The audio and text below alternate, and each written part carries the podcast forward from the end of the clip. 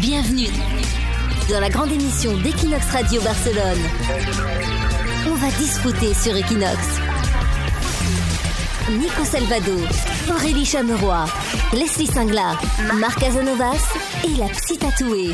On va disfruter.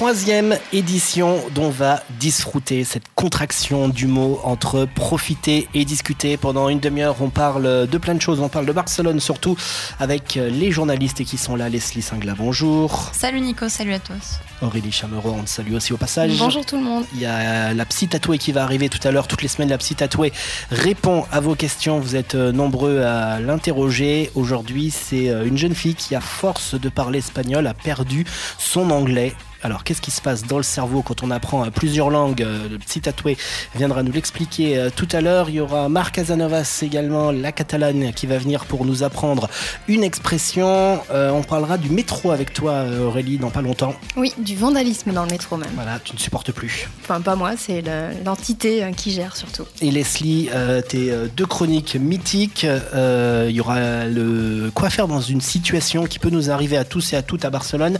Aujourd'hui, c'est la colocation. C'est ça, si ça se passe mal dans la colocation, quelles sont les solutions Tu vas nous dire comment réagir. Exactement. Et là, c'est parti.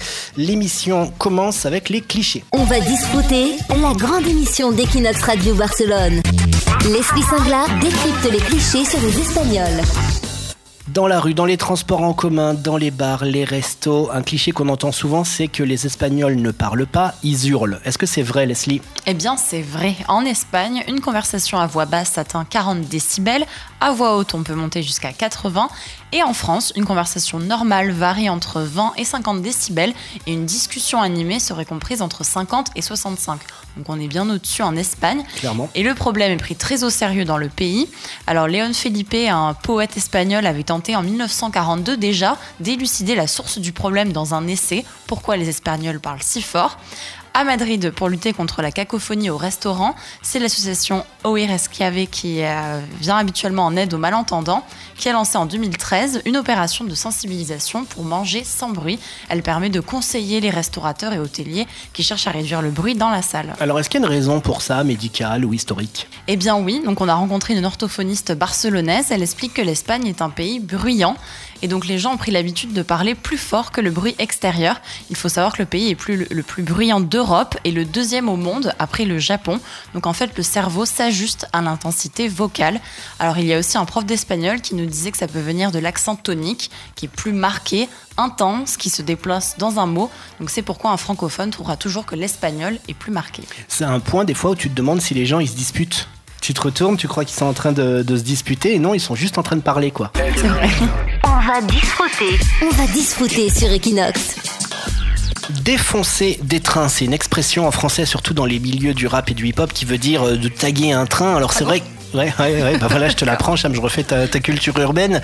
Euh, c'est vrai qu'on entend souvent parler des, des, métros américains, des métros français qui sont, alors, d'un côté, on pourrait dire que c'est une œuvre d'art de le, de taguer, d'autres qui se plaignent du vandalisme, mais apparemment, c'est une mode maintenant qui touche Barcelone. Le métro de Barcelone n'en peut plus de ses taggers. L'autorité des transports métropolitains de Barcelone a annoncé que le vandalisme ferroviaire avait coûté plus de 14 millions d'euros à la collectivité en 2018.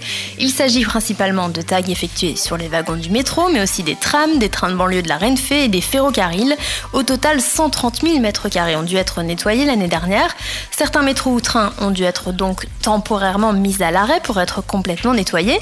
Les performances des taggers ont donc directement causé des retards et des interruptions de service qui ont affecté 3 millions de voyageurs en 2018. Alors là, tu nous parles beaucoup d'horaires, d'argent et tout, mais on pourrait aussi arguer que c'est une forme d'art et le street art, il peut être défendu, non? Qu'est-ce que tu en penses? Alors justement, le métro de Barcelone veut mettre fin à cette bienveillance des Barcelonais qui considèrent les taggers euh, comme des artistes de rue. Pour marquer le coup, ils viennent de lancer une vidéo cette semaine avec des images tirées des caméras de surveillance et des messages assez forts, je cite ils ne respectent pas, ce ne sont pas des artistes, ils n'assument pas puisqu'ils cachent leur visage, le vandalisme est inacceptable et il coûte cher. Le métro de Barcelone veut ainsi stopper l'inquiétante augmentation des tags de ces derniers mois, mais aussi l'agressivité croissante des groupes de taggers envers les personnels et les usagers. On va discuter la grande émission d'Equinox Radio Barcelone. On fait quoi? On fait quoi dans cette situation? Une situation dans laquelle on se retrouve souvent à Barcelone, c'est de vivre en colocation. Alors il y en a qui adorent ça, qui passent toute leur vie en colocation, qui pour rien au monde ne voudraient euh, quitter leur appartement. Et malheureusement, il y a des Barcelonais, des Barcelonaises qui eux ne supportent plus euh, leur colocation. Et c'est la situation d'aujourd'hui. Comment réagir avec euh, Leslie Sinclair dans ce cas-là si on ne supporte plus ses colocs? Il faut identifier les raisons pour prendre le problème à la racine. Donc par exemple le ménage, qui est souvent une source de conflit. on tente la communication avant de jeter l'éponge pour proposer de mettre un planning de ménage comme ça. C'était fait exprès le jeu de mots éponge de ménage. Bravo. On souligne, on souligne cet effort artistique. Continue. Comme ça, chacun sait de ce qu'il doit faire. Donc c'est plus efficace que d'attendre que l'autre lève le petit doigt. Donc si c'est le bruit, idem, il faut communiquer, expliquer qu'on a besoin de calme en semaine. On peut tenter d'offrir des écouteurs pour faire passer le message si on n'en peut plus d'entendre son colloque écouter des films en VO. Sinon un planning aussi qui indique les jours où on a vraiment besoin de tranquillité et les jours où on est absent, ça peut être un bon compromis pour que l'autre en profite. Alors moi je connaissais euh, des gens en coloc qui se faisaient voler leur nourriture. Leslie, est-ce que ça peut arriver aussi? Ah ben ça arrive, hein. c'est très étonnant mais ça arrive. Donc on fait également une mise au point car euh, cacher ses courses dans sa chambre n'est pas une solution viable à long terme. Alors si c'est euh, l'argent qu'on a marre de réclamer, le paiement du loyer ou des factures, le mieux reste que chacun règle sa part directement au propriétaire, donc aussi mhm. pour l'électricité et l'eau. Donc en fait on déplace le problème. On ne mhm. le règle pas mais au moins on n'en a plus. Et en revanche, si ça devient trop pesant, que seule la présence de son colocataire insupporte, bon, mais il faut sérieusement penser à en changer ou enquêter si le colocataire a des projets de déménagement en vue. Ça peut valoir le coup de s'armer de patience quelques mois. Le super bon plan, c'est de se mettre avec un coloc qui est jamais là. Moi, je connaissais une fille, son coloc, il était euh, tout le temps au week-end, tout le temps en vacances. Elle était toute seule dans l'appart et elle payait que la moitié euh, du logement. Mais ça arrive souvent à Barcelone. Il y a des personnes qui voyagent beaucoup pour leur travail, du mm. coup, qui prennent une coloc puisque sinon ils n'utilisent pas l'appartement et qui sont très rarement là. Faut vérifier bon il faut vérifier sur sa page Facebook avant si le gars il a liké euh, des trucs de vacances ou bowling, tout ça, avant, de, signer la coloc. On va disfruter la grande émission d'Equinox Radio Barcelone. Les conseils de la psy On va disfruter, ça continue sur Equinox Radio. Elle arrive, elle est là, la psy tatouée. Salut, salut à tous. Bonjour psy tatouée. Si Tatoué, toi, tu es là pour euh, répondre aux questions que nous posent les auditeurs, les auditrices d'Equinox Radio. Alors, des fois, c'est léger, d'autres fois, c'est profond. Cette fois-ci, c'est technique, le message euh, qu'on a reçu. Euh, une auditrice qui nous dit, alors, elle est française, elle est à Barcelone, elle s'est mise à apprendre à pratiquer l'espagnol et le catalan. Déjà, bravo, parce qu'elle parle aussi catalan, elle s'est pas, elle s'est pas contentée de l'espagnol. Mais son problème, c'est qu'elle est en train de perdre la maîtrise de l'anglais. Je pense qu'elle a peur de ce qui se passe dans son cerveau. Et elle te demande si t'as toi si c'est normal tout ça Eh ben oui, la réponse c'est normal, tout à fait normal même, euh, parce qu'en fait une langue s'acquiert en la pratiquant. Euh, dans l'autre sens, c'est pareil. C'est-à-dire si on la pratique pas, bah forcément on va la perdre. Et donc si vous êtes en ce moment en train d'apprendre l'espagnol, le catalan, euh, bah, vous êtes en train de pratiquer, vous êtes en train de d'entraîner votre esprit, non, à, penser dans ces langues. Et si vous le faites au dépend de l'anglais, par exemple, comme c'est le cas de mhm. l'auditrice, elle va perdre l'anglais. Et pas l'anglais. L'anglais. Et pas, l'anglais. la pièce de bœuf, l'anglais. L'anglais. Euh, c'est normal, hein, si on s'entraîne à apprendre une langue, le catalan ou l'espagnol, automatiquement, on entraîne euh, notre esprit bah, à, penser, à répondre, à parler dans ces langues. Mais du coup, si on pratique plus l'anglais à côté, bah forcément, on va le perdre. La solution, ce serait de pratiquer l'anglais en même temps et ne pas le laisser de côté. Je vais utiliser ici une métaphore, mais un peu les tiroirs, non En fait, c'est ça. Les langues qu'on apprend, c'est comme des tiroirs dans notre cerveau. Donc, si vous allez à des cours d'espagnol, de catalan, une, deux fois par semaine ou tous les jours, c'est des tiroirs, on va les ouvrir assez souvent. Donc, on se souvient de ce qu'on y a mis, non De ce qu'on a placé, de ce qui est au fond, ce qui est en dessous, ce qui est dessus. S'il y a un tiroir qu'on n'ouvre pas euh, pendant des mois, on va plus se souvenir de ce qu'on y mis dedans et on sait plus trop ce qu'il y a, on sait plus trop où est-ce qu'on a rangé euh, telle ou telle chose, ben c'est exactement la même chose. Il faut euh, continuer à pratiquer l'anglais si vous voulez pas perdre en même temps que l'apprentissage d'autres langues. Donc il n'y a pas de limite dans le cerveau, tu peux tout mélanger, le français, l'espagnol, le ah catalan, l'anglais. C'est un grand mix. Exactement. Après c'est des cases. Après il y a des petites, euh, des fois des mélanges. Hein. Des fois on met du français dans la case espagnol, de l'espagnol dans la case catalan. Ou... Mais oui oui, en principe c'est ça. Ce serait vraiment des petits tiroirs. Donc, en fait, moi, le conseil que je donnerais à notre auditrice, ce serait de continuer à pratiquer l'anglais en même temps que les autres langues qu'elle est en train d'apprendre, soit par, euh, bah, je sais pas, voir des séries, par exemple, en VO. Ça, ça marche super bien. Ouais. Et soit en pratiquant l'anglais, bah, au travail avec des clients, par exemple, si elle, elle en a l'occasion, avec des amis étrangers, vu que bon, Barcelone c'est quand même assez cosmopolite, on peut quand même rencontrer beaucoup de personnes euh, anglophones. Et puis aussi, par exemple, de partir en vacances dans des pays anglophones. Euh, ce seraient les solutions que je lui conseillerais. Alors, question subsidiaire, c'était pas dans la question de l'auditrice, mais est-ce que c'est vrai que quand on maîtrise une langue, on se met à rêver dans la langue qu'on a appris? Et oui, tout à fait, ouais, c'est vrai. Et puis même des fois, il y a des gens donc euh, voilà ou bilingues ou trilingues, mmh. on peut rêver dans les trois langues, par exemple. oui, oui, c'est vrai. En quelle langue tu rêves, toi? Moi, ça dépend. Ça dépend avec qui je. Si je rêve avec ma famille, si je rêve de ma famille, ce serait donc en français. Mhm. Si je rêve avec, euh, enfin, ou de d'amis espagnols ou de situations ici ou quoi, et eh ben oui, en espagnol. J'ai rêvé parfois en catalan parce avant j'habitais à Bic, donc très catalan. Et là-bas, oui, je rêvais en catalan aussi. D'accord. Ça m'est arrivé dans les trois langues. Ça dépend où on dort aussi. Voilà.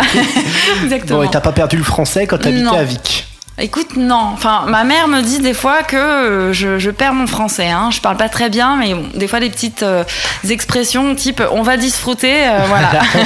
Alors toi justement, tu consultes dans toutes les langues, hein, en français, en espagnol, en catalan. Tu consultes près de la Sagrada Familia, avenue Gaudi, pour être précis. On te retrouve en tapant Psychologa Tatuada sur les réseaux sociaux, sur Instagram, sur Facebook, et tu as même ton site dédié, la-psychologa-tatuada.com. Exact. Et on te revoit la semaine prochaine dans On va disfruter. Exact, à la semaine prochaine. On va disfruter. On va disfruter sur Equinox. Toutes les semaines sur Equinox Radio, on a Mar qui nous apprend, alors peut-être pas forcément à parler catalan euh, correctement, mais en tout cas utiliser des expressions catalanes. Donc bienvenue Mar, salut. Salut Nico. Et euh, c'est quoi ton expression de cette semaine? Fait creu et raya. Alors, quand est-ce qu'on peut l'utiliser? Quand on considère qu'une affaire ou une relation avec quelqu'un est terminée. Par exemple, non parlis més d'aquell impresentable, ja li he fet creu i raya. La traduction littérale de l'expression en français serait faire croix et ligne. Mais plus correctement en français, on dit tirer un trait sur quelqu'un ou quelque chose. Alors, des croix, des lignes, c'est quoi l'origine catalane de l'expression mar? C'est une ancienne tradition de commencer une lettre par un croix, aujourd'hui c'est un logo, et la finir par une ligne. Creu veut dire que tout a été écrit. Entre la croix et la ligne. Bah merci en tout cas Mar, on te retrouve euh, la semaine prochaine sur Equinox avec une autre expression. la semaine prochaine va disfruter. On va disfruter sur Equinox. Le débrief politique. D'ici quelques jours va enfin avoir lieu le verdict historique du tribunal suprême espagnol dans l'affaire de la déclaration d'indépendance. L'ancien vice-président Oriol Junqueras et les anciens ministres du gouvernement catalan risquent jusqu'à 25 ans de prison. Alors depuis deux ans maintenant, on annonce que le verdict du tribunal suprême va être extrêmement lourd. Au final, est-ce qu'on peut avoir un coup de théâtre? Est-ce qu'on peut avoir une sentence beaucoup plus légère? À titre personnel, je pense que oui. Pourquoi cette thèse?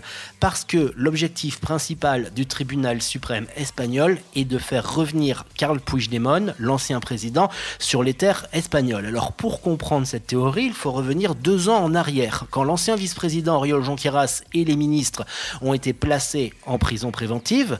Carl Puigdemont était parti vivre à Bruxelles, en Belgique. Logiquement, les juges du tribunal suprême ont demandé un mandat d'arrêt international à la Belgique pour que Carl Puigdemont reviennent. Sauf que les juges belges ont dit non pour deux raisons principales. La première, c'est que le code pénal espagnol, qui prévoit justement 30 ans de prison, a paru trop sévère pour les juges bruxellois. Et surtout, la détention préventive a également choqué ces juges qui ont préféré dire non à l'extradition du président catalan. Une confirmation a eu lieu Quelques mois plus tard, au mois de mai, quand Karl Puigdemont a été attrapé par la police allemande, les juges allemands ont pensé, comme les Belges, que 30 ans de prison dans le code pénal espagnol plus la détention provisoire était trop sévère et ont refusé également l'extradition depuis Karl Puigdemont habite en Belgique. Les juges espagnols ont retiré le mandat d'arrêt, mais ont dit qu'une fois que le verdict serait rendu, qu'ils auraient pu expliquer exactement pourquoi ils souhaitaient mettre en prison les indépendantistes catalans, ils referaient de nouveau cet euro ordenne. Est-ce que ça serait logique de mettre 25 ans de prison à Oriol Junqueras On peut imaginer qu'avec 25 ans de prison, de nouveau, les juges belges vont dire non, on n'extrade pas Karl Puigdemont. Est-ce que les juges pourraient tenter le coup de faire baisser la peine, par exemple, d'Oriol Junqueras en étant sous une symbolique d'une peine à un chiffre, moins de 10 ans de prison, par exemple, pour Oriol Junqueras, une peine qui serait entre 5 ans et 8 ans de prison pour expliquer justement aux Belges que la justice espagnole n'est pas aussi sévère et qu'ils peuvent extrader Carl Puigdemont et qu'il y aurait une garantie d'un procès juste. Alors est-ce que ça vaut le coup pour les juges espagnols? La réponse est oui, car attraper Carl Puigdemont est une priorité pour la justice espagnole, aussi bien sur la scène intérieure, car c'est lui, Carl Puigdemont, le président euh, de la Catalogne à l'époque, qui porte toute la responsabilité de la déclaration d'indépendance, qui est le poids symbolique, et également sur la scène internationale, sans manquer de respect à l'ancien vice-président Riol Jonqueras et aux ministres qui sont, qui sont poursuivis actuellement, Jordi Tourouille ou les activistes Jordi Sanchez, Jordi Couchart, ils ne sont absolument pas connus sur la scène internationale. Quand on parle à nos collègues français, personne ne connaît euh, les inculpés. La seule personne qui est connue dans le dossier de l'indépendantisme catalan, c'est Carl Puigdemont. Donc il est très important pour la justice espagnole de juger Carl Puigdemont et en plus, il faut savoir que Carl Puigdemont continue depuis deux ans à se répandre sur la scène internationale, à faire des conférences, des colloques, des interviews. Ça serait également une manière de mettre hors d'état de nuire de Carl Puigdemont. Alors, si cette thèse que je défends a lieu, comment ça va se passer pour attraper Karl Puigdemont? Parce qu'on sait qu'il a des tendances au voyage assez prononcées. Pourquoi Karl Puigdemont ne partirait pas dans un pays, par exemple, comme l'Argentine, qui n'a pas de traité d'extradition avec l'Espagne? Alors, ce qui va se passer, c'est que cette sentence du tribunal constitutionnel, elle risque de tomber d'un coup. Il faut savoir que pour donner leur verdict, les juges du tribunal suprême n'ont pas besoin de convoquer euh, les prisonniers indépendantistes qui sont pour l'instant en Catalogne. Ils n'ont pas besoin de les faire revenir devant le tribunal suprême à Madrid. Ils n'ont pas non plus besoin, ces juges, de convoquer les avocats. Il leur suffit tout simplement d'envoyer un courrier à leurs clients expliquant le nombre d'années de prison qu'ils reçoivent. Et c'est tout. Ils peuvent tout simplement envoyer ce courrier et simultanément demander à la Belgique d'incarcérer Karl Puigdemont, de le mettre en tout cas en garde à vue avec la police belge pour commencer le processus euh, d'extradition. Et là, il y a de grandes chances effectivement que si la peine d'Oriol Junqueras et ses amis était relativement basse, la Belgique, cette fois-ci, accepterait de faire revenir Karl Puigdemont sur euh, le territoire espagnol. Donc dans les jours qui viennent, on verra si cette théorie se confirme et si le coup de théâtre du tribunal suprême se produit bel et bien. Ainsi s'achève ce troisième épisode dont on va disfruter. On sera là la semaine prochaine avec Leslie Singla qui sera de retour avec euh, tes clichés. On va décrypter un gros cliché la semaine prochaine sur les Catalans. Eh oui. Ça va être euh, énormissime. Donc soyez là. Euh, Aurélie Chameroy également qui sera là avec plein d'infos. Je serai là. La psy tatouée également qui répondra à vos questions. D'ailleurs, tiens, on a le numéro de téléphone pour euh, appeler la psy tatouée, c'est-à-dire que vous pouvez laisser des notes vocales tout simplement avec le numéro de téléphone Voilà, qui est le c'est le numéro de la rédac, c'est 631 410 759, je vous le répète. Oui, parce qu'on n'a pas investi dans un numéro simplifié. Voilà, 631 410 759. Vous pouvez nous envoyer un message écrit ou une petite note vocale, comme ça vous passerez dans l'émission. Vous envoyez vos questions à la psy, vos questions à l'équipe, ou tout simplement si vous voulez réagir sur une actu ou sur quelque chose en particulier, ou passer des dédicaces. De quoi faire les disques à la demande, là, Aurélie Chameroy. Grand retour dans les années 80. Eh oui Euh, et Marc Casanovas également sera là la semaine prochaine pour continuer à nous apprendre à parler catalan. Et là, pour se dire au revoir, euh, toutes les semaines, on a un son symbolique, un soit qui représente la Catalogne ou l'expatriation des Français. Et là, c'est un spécial actualité, puisque vous savez que le président de la République euh, des années 90, euh, Jacques Chirac, est décédé cette semaine. Et un son qu'on vous passe depuis pas mal de temps sur, euh, sur Equinox Radio, qui c'est un remix en fait qui a été pris sur un discours de Jacques Chirac, où Jacques Chirac se déclarait comme le président de tous les Français. Ça a été remis en boucle par un DJ parisien qui s'appelle Malto. Il a mis une musique de samba derrière et c'est euh, devenu ce son Je serai le président de tous les Français qu'on va s'écouter maintenant pour conclure cette émission. On vous salue Leslie et Aurélie. Ciao Ciao. Et on se retrouve la semaine prochaine. Des bisous, ciao Je serai le président de tous les Français. Tous les Français.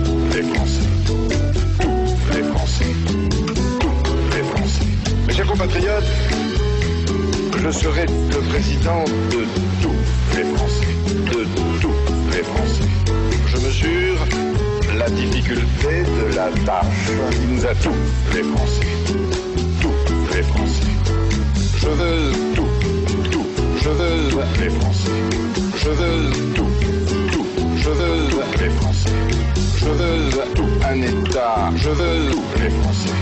Je veux un État. Je veux un État vigoureux.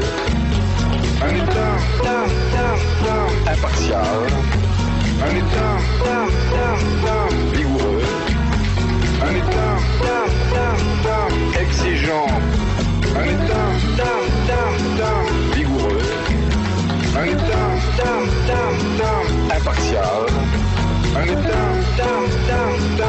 exigeant.